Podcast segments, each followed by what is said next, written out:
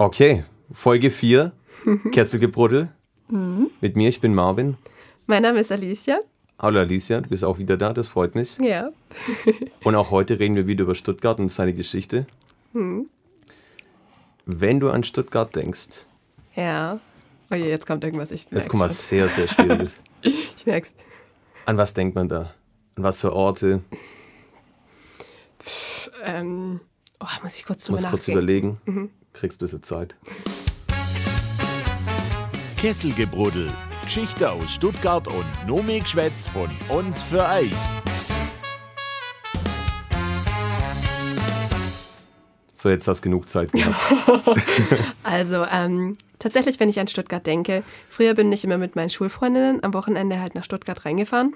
Und wir waren dann natürlich auf der Königstraße, so das, wo man dann halt, denke ich, als Teenie so rumhängt. Und natürlich Königstraße. Schlossplatz. Dann, Schlossplatz, genau. Ähm, gegenüber vom Schlossplatz ist ein super leckerer Chinese, wo wir immer essen waren. Dann denke ich an natürlich die großen Autos, also die Autofirmen Daimler, Benz, Porsche. ja. Ähm, und natürlich auch, ähm, ich habe so eine Förderverein-Mitgliedskarte von der Wilhelma. Und natürlich, wenn ich dann auch in Stuttgart bin und es schaffe, in die Wilhelma zu gehen, gehe ich halt dahin, trinke einen Kaffee auf den schönen Terrassen. Also das ist richtig, richtig schön da. Ich glaube, unsere Gäste, Aisha und Sophie, die reden heute sogar über die Wilhelma. Ist das so? Bin mir recht. Ich bin doch, ich bin mir sicher. Bist du sicher, ne? Die haben für uns, glaube ich, sogar die Wilhelma besucht. Ah ja, Und da können wir einfach mal reinhören, was sie dort so vorgefunden haben. aber gerne.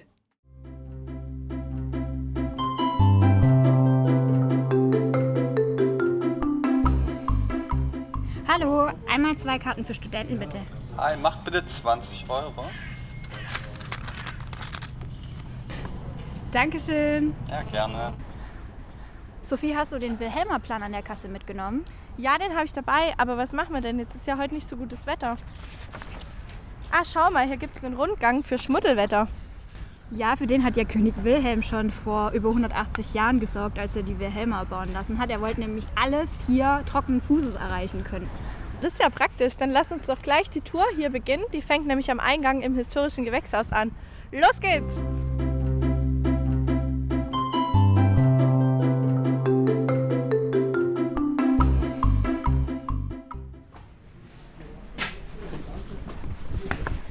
Also hier hat es Kakteen, Bromelien, Orchideen und ganz viele andere subtropische Pflanzen. Ah, und schau mal, hier steht, dass die Kamelien gerade von Dezember bis Januar ihre Hochblüte haben. So, wie geht's jetzt weiter? Wir sind jetzt draußen aus dem historischen Gewächshaus und jetzt geht's laut Plan weiter zum maurischen Wandelgang.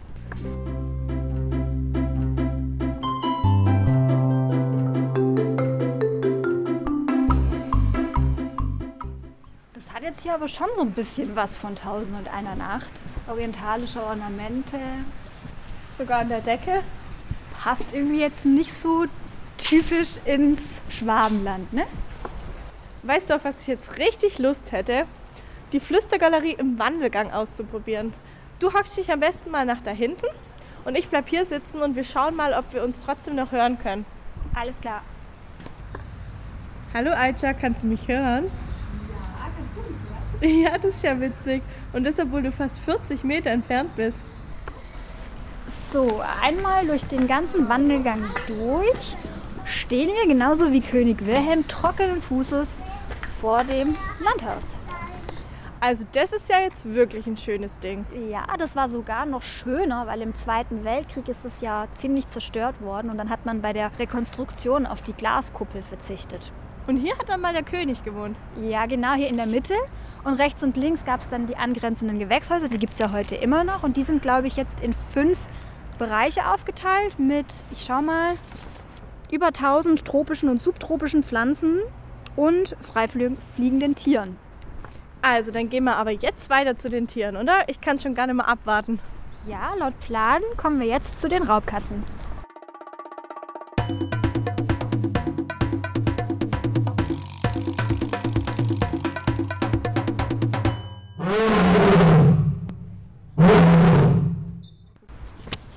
Jetzt schaue ich mal, wo es als nächstes hingeht. Ja, der Plan sagt Amazonienhaus. wie sagt man so gut, das Beste kommt zum Schluss. Ich mag das Amazonienhaus nämlich am liebsten.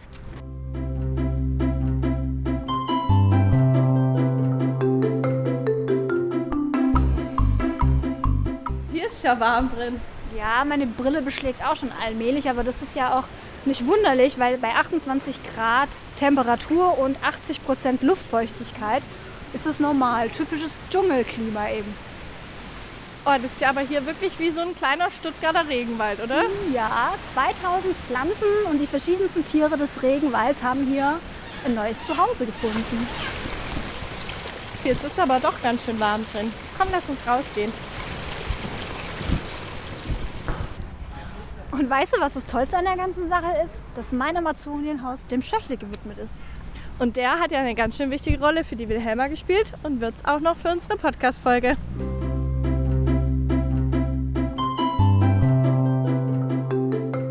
Dann begrüßen wir jetzt erstmal noch ganz herzlich Aisha und Sophie. Ja, hallo. Schön, dass Ähm, wir hier sein dürfen. Gerne. Äh, vielen Dank für diesen wirklich süßen Rundgang. Ich muss wirklich schmunzeln währenddessen dabei. Es hat mir sehr, sehr gut gefallen. Und obwohl ich die Wilhelma gut, also schon gut kenne, ähm, fand ich es irgendwie doch ganz spannend, das auch mal so zu hören, wie ihr so die Wilhelma erkundet habt. Und ich muss sagen, ähm, also es ist vielleicht immer die Frage, Marvin, du warst ja jetzt so nicht so viel in der Wilhelma. Das ist lange her, als ich das letzte Mal dort war. Ja, das meintest du ja auch schon. Aber vorher. Pflanzen, Gewächshäuser, darum ging es ja viel in diesen kleinen Zuspieler. Genau. Und ich habe eigentlich immer die Wilhelma mit so einem ganz klassischen Zoo verbunden. Nee, es, also es ist tatsächlich nicht nur ein klassischer Zoo, ähm, sondern ein zoologisch-botanischer Garten. Das Okay. heißt also eine Vereinigung von beidem, von der Tierwelt und von der Pflanzenwelt. Und das ist tatsächlich was ziemlich Besonderes, weil die Wilhelma da die einzige ihrer Art in Deutschland ist. Okay, das ist wirklich besonders. Also, das war mir jetzt auch noch nicht so bewusst, dass es wirklich das Einzige ist quasi in Deutschland.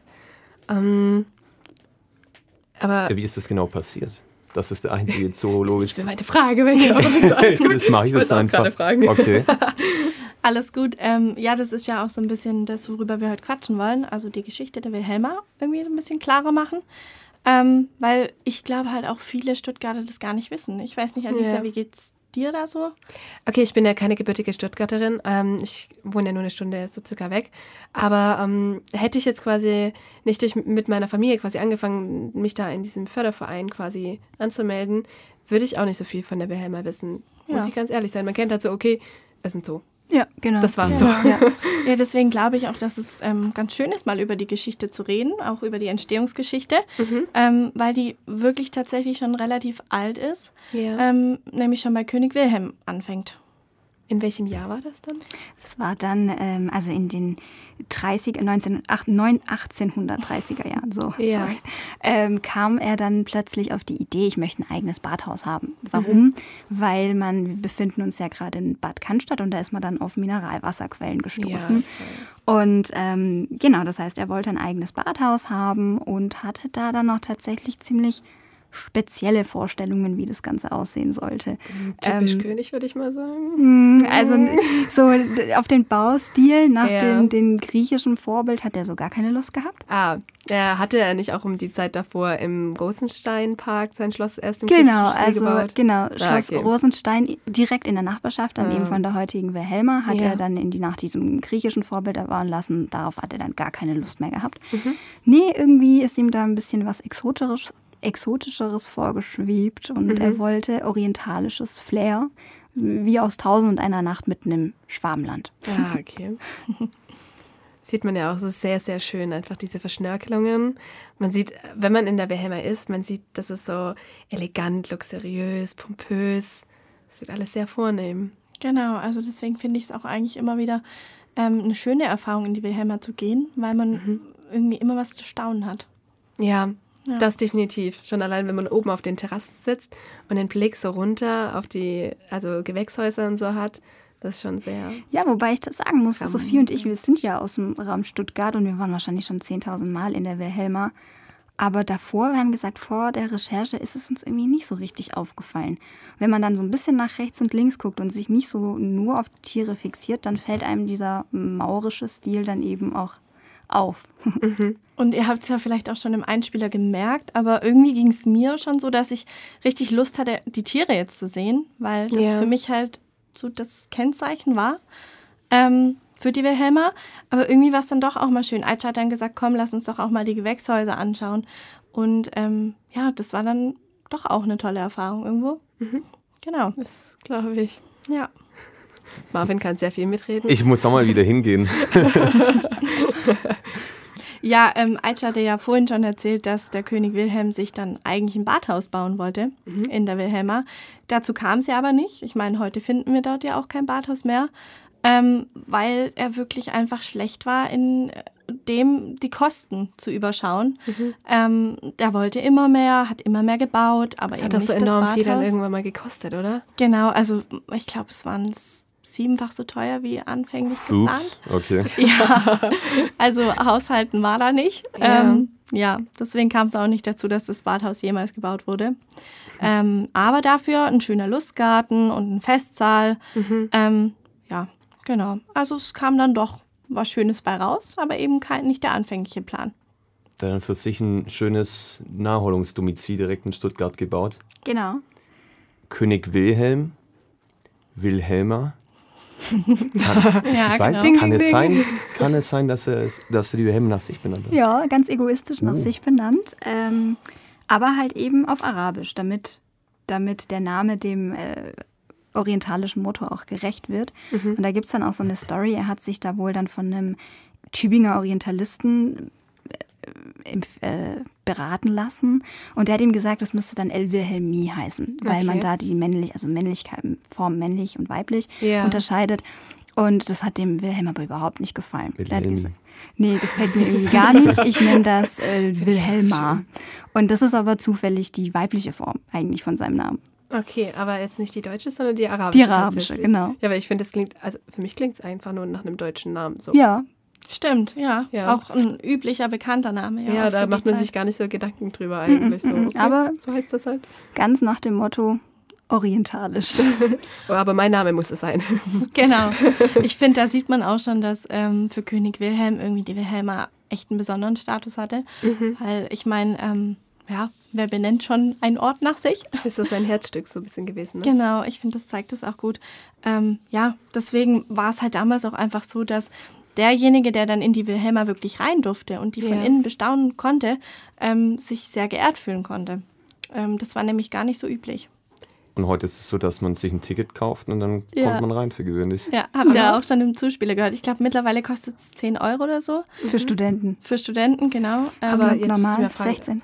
Wann durften dann quasi normale Bürger in die Wilhelma rein? Weil wenn es bei ihm noch so war, dass es nur private Sachen, äh, private Veranstaltungen waren und heute jeder rein darf?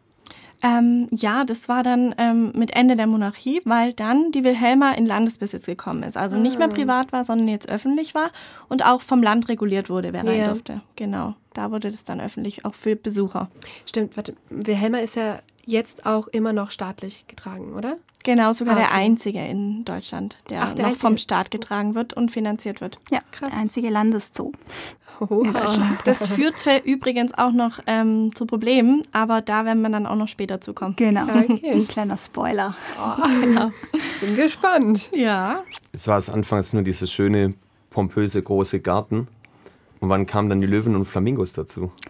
Ja, da kommt dann jetzt eine wichtige Person ins Spiel, nämlich Albert Schächle. Also so ein bisschen haben wir ja Okay. im Einspieler schon von ihm gehört.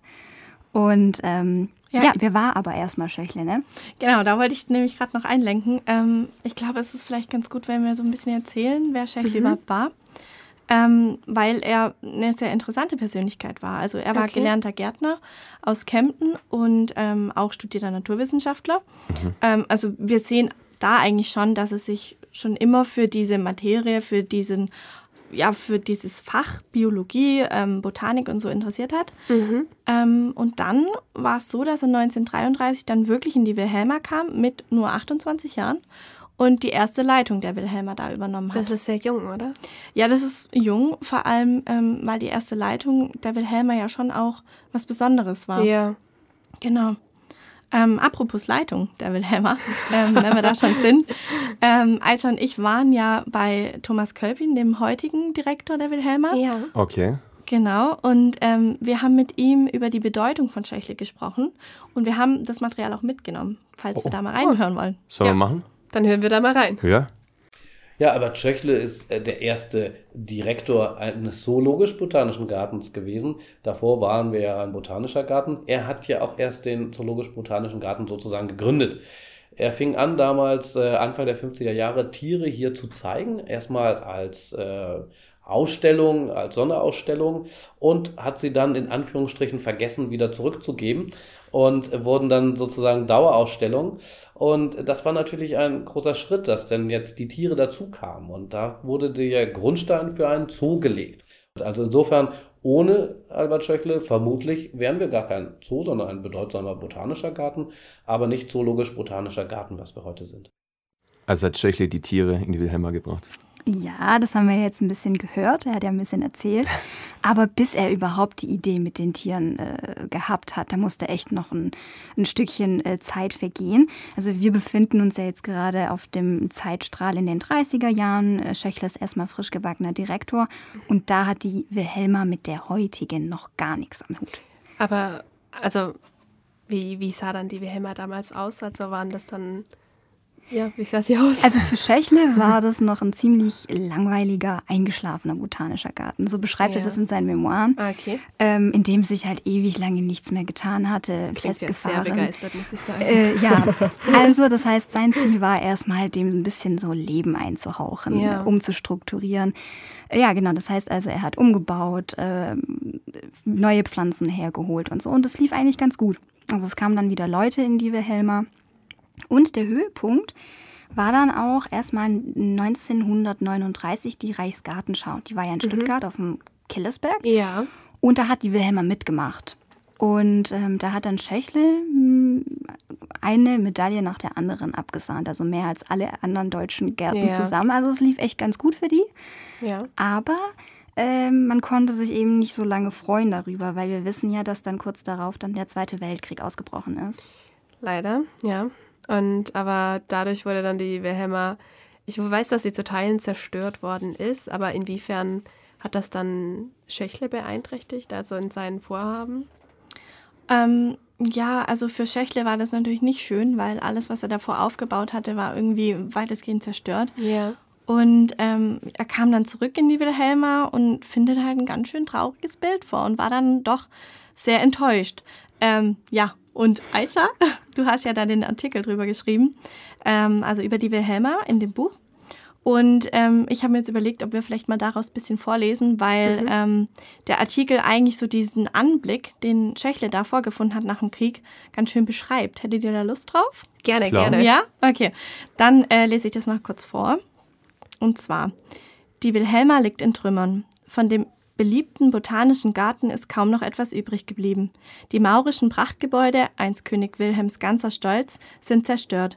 Von Schöchles Gewächshäusern reichen nur noch Eisenstäbe zum Himmel. Mittendrin die Skelette seiner kostbaren Pflanzen. Ja, Das Schön ist sehr szenisch gut beschrieben. genau. Also, Danke, danke. wenn ihr Lust habt, dann ähm, schaut Kleiner euch den Joke, Artikel das Buch würde ich kaufen. genau. Würde ich auch empfehlen, ne, unseren Zuhörern. Ja. Einmal ran an die Läden. Wie ging es dann weiter nach dem Krieg? Ja, also Hoffnungslosigkeit war erstmal nicht. Das hat überhaupt nicht zu Schöchle gepasst. Und was haben sie gemacht? Er und sein Team haben die Ärmel hochgekrempelt und sich an den Wiederaufbau gemacht. Klar, klitzekleines Problem. Äh, Das sollte natürlich Geld kosten, was erstmal nicht da war. ne? Man hatte andere Probleme ähm, nach dem Zweiten Weltkrieg. Und da kam dann Schächler auf die Idee, äh, die Grünflächen in der Wilhelma umzupflügen, weil man hatte ja genug davon Ja. und ähm, Gemüse anzubauen. Und das Gemüse wurde dann an die Krankenhäuser in der Umgebung verkauft. ja. Und so haben sich dann erstmal äh, die neuen Gewächshäuser und so von selbst ja. bezahlt. Das ist schon so ein Fuchs, ey. Smarter Geschäftsmann auf jeden Fall. Ja, auf Dem jeden kann man Fall. sich eine Scheibe abschneiden. Finde ich nämlich auch, weil ich meine, man muss sich dann vorstellen, nach vier Jahren war das dann ähm, so, dass die Wilhelma wirklich voller Blumen wieder war und voller Pflanzen ähm, und wieder eröffnet war für Besucher. Genau. Und man kann eigentlich sagen, dass der Start dann auch wieder sehr erfolgreich war. Also ich finde, man sieht wieder, dass Schöchle wirklich gute Arbeit geleistet hat. Ja. Ähm, aber er war irgendwie auch so eine Person, ihm war das dann nie genug. Er wollte sich ständig absetzen von der Konkurrenz, vor allem die Konkurrenz ging damals vom Killesberg aus. Ja. Ja, wollte sich da absetzen und ähm, größer denken. Ja. Genau. Also, okay, kann ich schon verstehen, weil es halt so schöne Erholungsstätte, so Pflanzen, paar Teiche, gut. Was kommt jetzt? Ja, ne? irgendwie Ja. muss da jetzt noch was Da kommen. fehlt noch so das i-Tüpfelchen. Genau. Und das hat er Genau. halt auch schon geahnt, genau, dass Ja. da noch was kommen muss. Ähm, deswegen hatte er die Idee, weil Tiere kommen irgendwie immer gut an, Ja. finde ich. Ich meine, bei die uns jetzt ja auch. ins Spiel? Jetzt kommen die Flamingos. Ja, Und die Löwen. Ohne Genau. Die Löwen. Löwen nicht vergessen, ja. Genau, also er kam auf die Idee, Tierausstellungen in die Wilhelma zu bringen. Ah, okay. ähm, hat also da die Tiere in die Wilhelma geholt.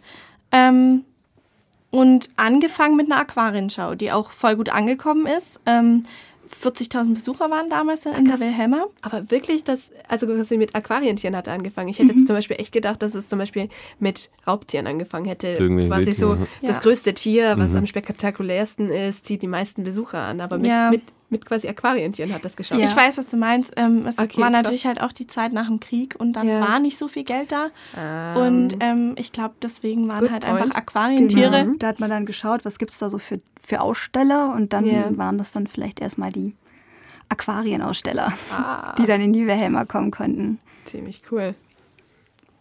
Ja. Und ähm, Aita, ich glaube, du weißt da so ein bisschen mehr dazu. Wie ging es denn danach weiter? Ja, also das kam ja dann richtig gut und dann kam er auf die Idee, nee, ich schicke die Tiere jetzt nicht wieder zurück, ich kaufe die den Ausstellern ab. Ja. Und dann sind die dann erstmal da geblieben. Das Ganze ging die ganze Zeit so weiter. Also ähm, der war dann nur noch im Tierkaufrausch, nutzte jede Gelegenheit, irgendwie neue Tiere in die Wilhelma zu bringen. Und wir sprechen ja echt nicht nur von irgendwelchen mm, Kleintieren oder so. Da waren Ja. wirklich von Reptilien bis Giraffe und Co. wirklich schon irgendwie alles dabei. Aber schon so ein Tierliebhaber. dann Ja, war er echt. Ne? Ähm, Aber auch so ein Sensationsliebhaber. Mhm. Und ihm war da, das war auch dann ganz lustig bei meinen Recherchen, ihm war da nie irgendwie was zu blöd. Also, Ja. ähm, oder zu, zu kompliziert. Also er hat sich da echt immer in, ja, äh, brenzliche Abenteuer und auch mal ja nicht ganz koschere Situationen begeben, um die Tiere da in die Okay. Wilhelma zu Das bekommen. klingt, als ob er so ein Held aus so einem Abenteuerfilm wäre, der so jede Schlacht schlagen kann und dann noch so, so zum Schluss so einen Schlusskampf hat und daraus hervorgeht dann die finale Wilhelma so. Ja, schon ein bisschen. Also da gibt es auch tatsächlich in seinen Memoiren so richtig lustige Anekdoten, was da so passiert ist bei seinen Tierkäufen. Ja. Ähm, um, ja, Erzähl zum- mal die mit dem, mit dem Krokodil. mit dem Krokodil. Die also gefällt mir gut. er und sein Krokodil immer Kollege gut. haben da wohl mal aus irgendeinem Naturkundemuseum ein Krokodil bekommen. Ja. Und dann äh, musste man den natürlich abholen, aber halt mit dem Privatwagen von Schöchle. Und klar, man hat, man hat Oh, ihm das Maul zugebunden, einen Sack über den Kopf gestülpt, Ja. aber halt auf der Rückbank. Und dann haben die irgendwann mal gemerkt, Easy. äh, der Fritz, äh, also so hieß es Krokodil wohl, hat sich irgendwie freigemacht, mitten auf der Autobahn.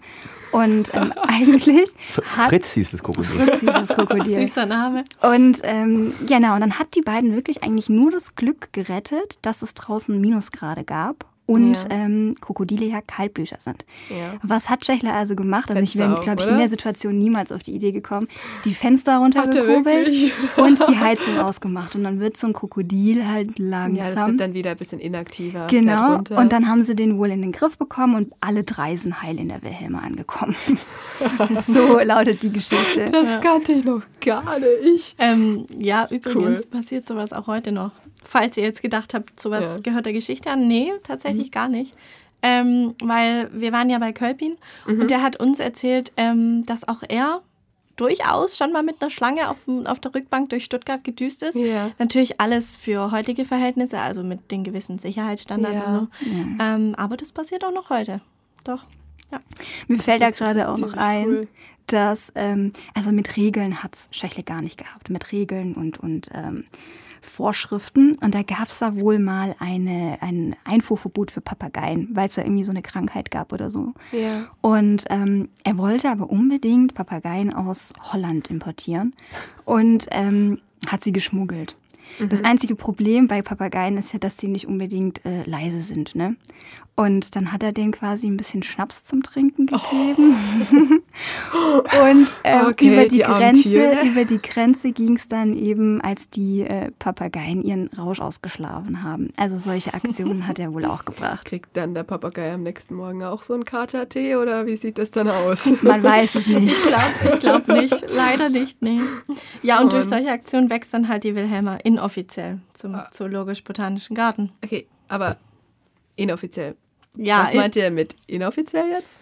inoffiziell, weil die ganze Sache ja ähm, nicht wirklich abgesegnet war. Ähm, Die Wilhelma hat ja dem Land gehört, habe ich ja schon erzählt. Ja.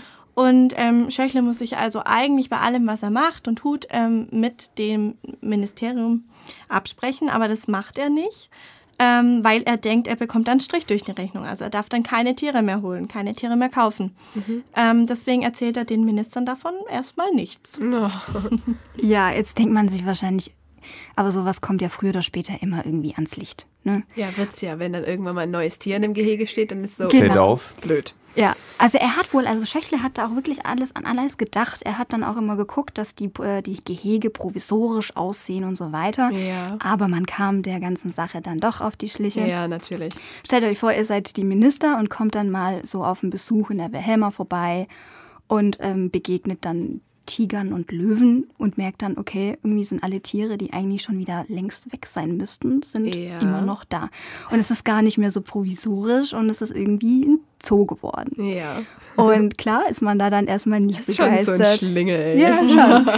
Und ähm, genau, und wie die Geschichte jetzt weitergeht, wollen wir Schöchle selbst erzählen lassen. Wir sind dann nämlich bei unseren Recherchen auf Originaltöne ge gestoßen. Ich bekam eines Tages ein Schreiben, die wilden Tiere haben zu verschwinden.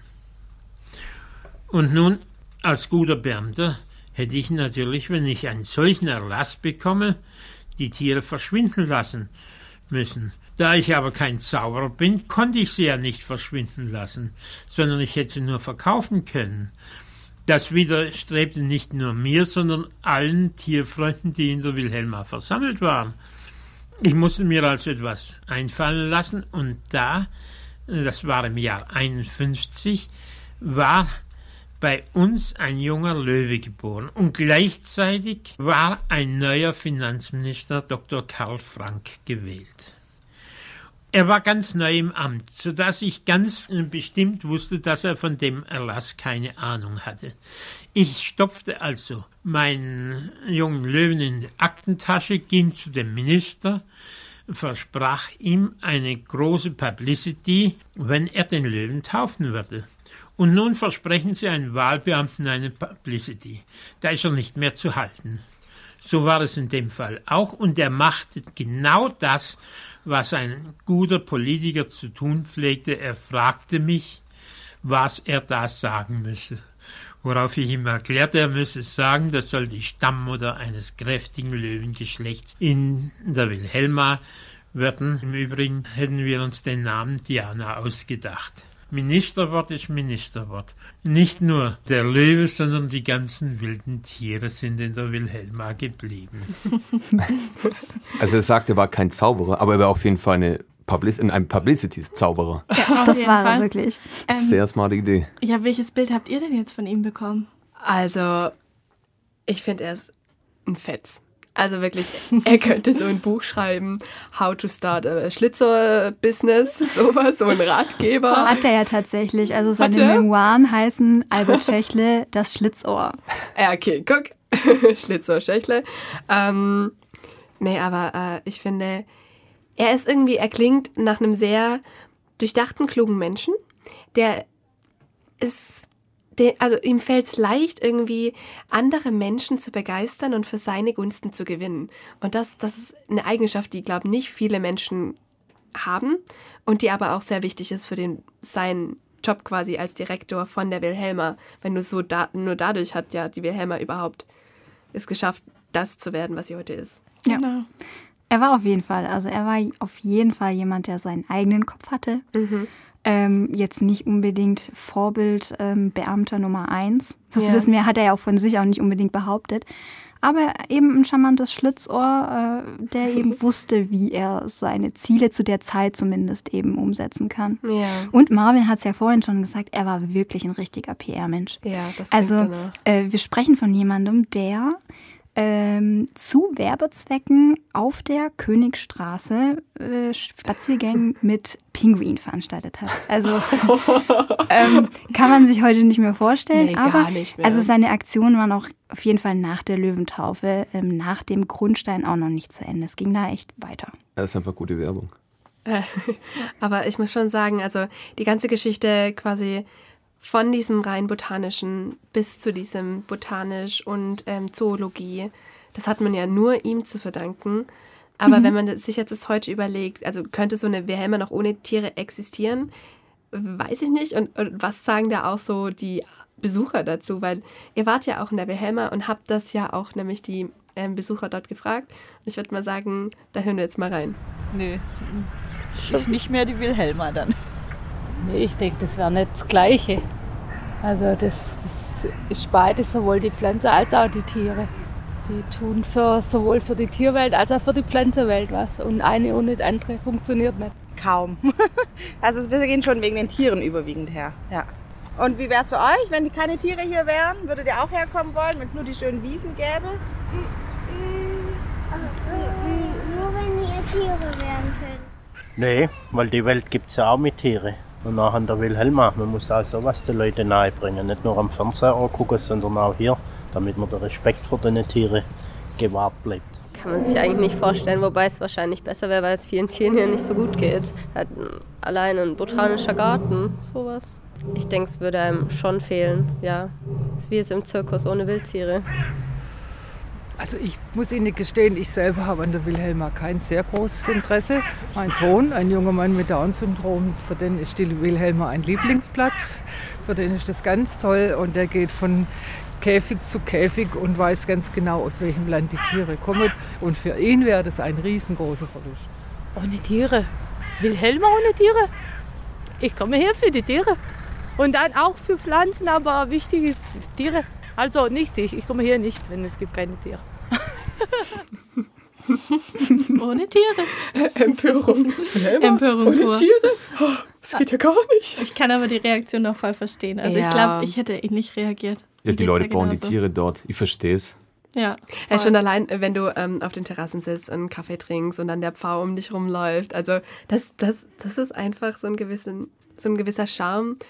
Das, und sowas gibt es halt inmitten von Stuttgart. Also das ist sehr besonders. Hat nicht jede Stadt, würde ich Nee. sagen.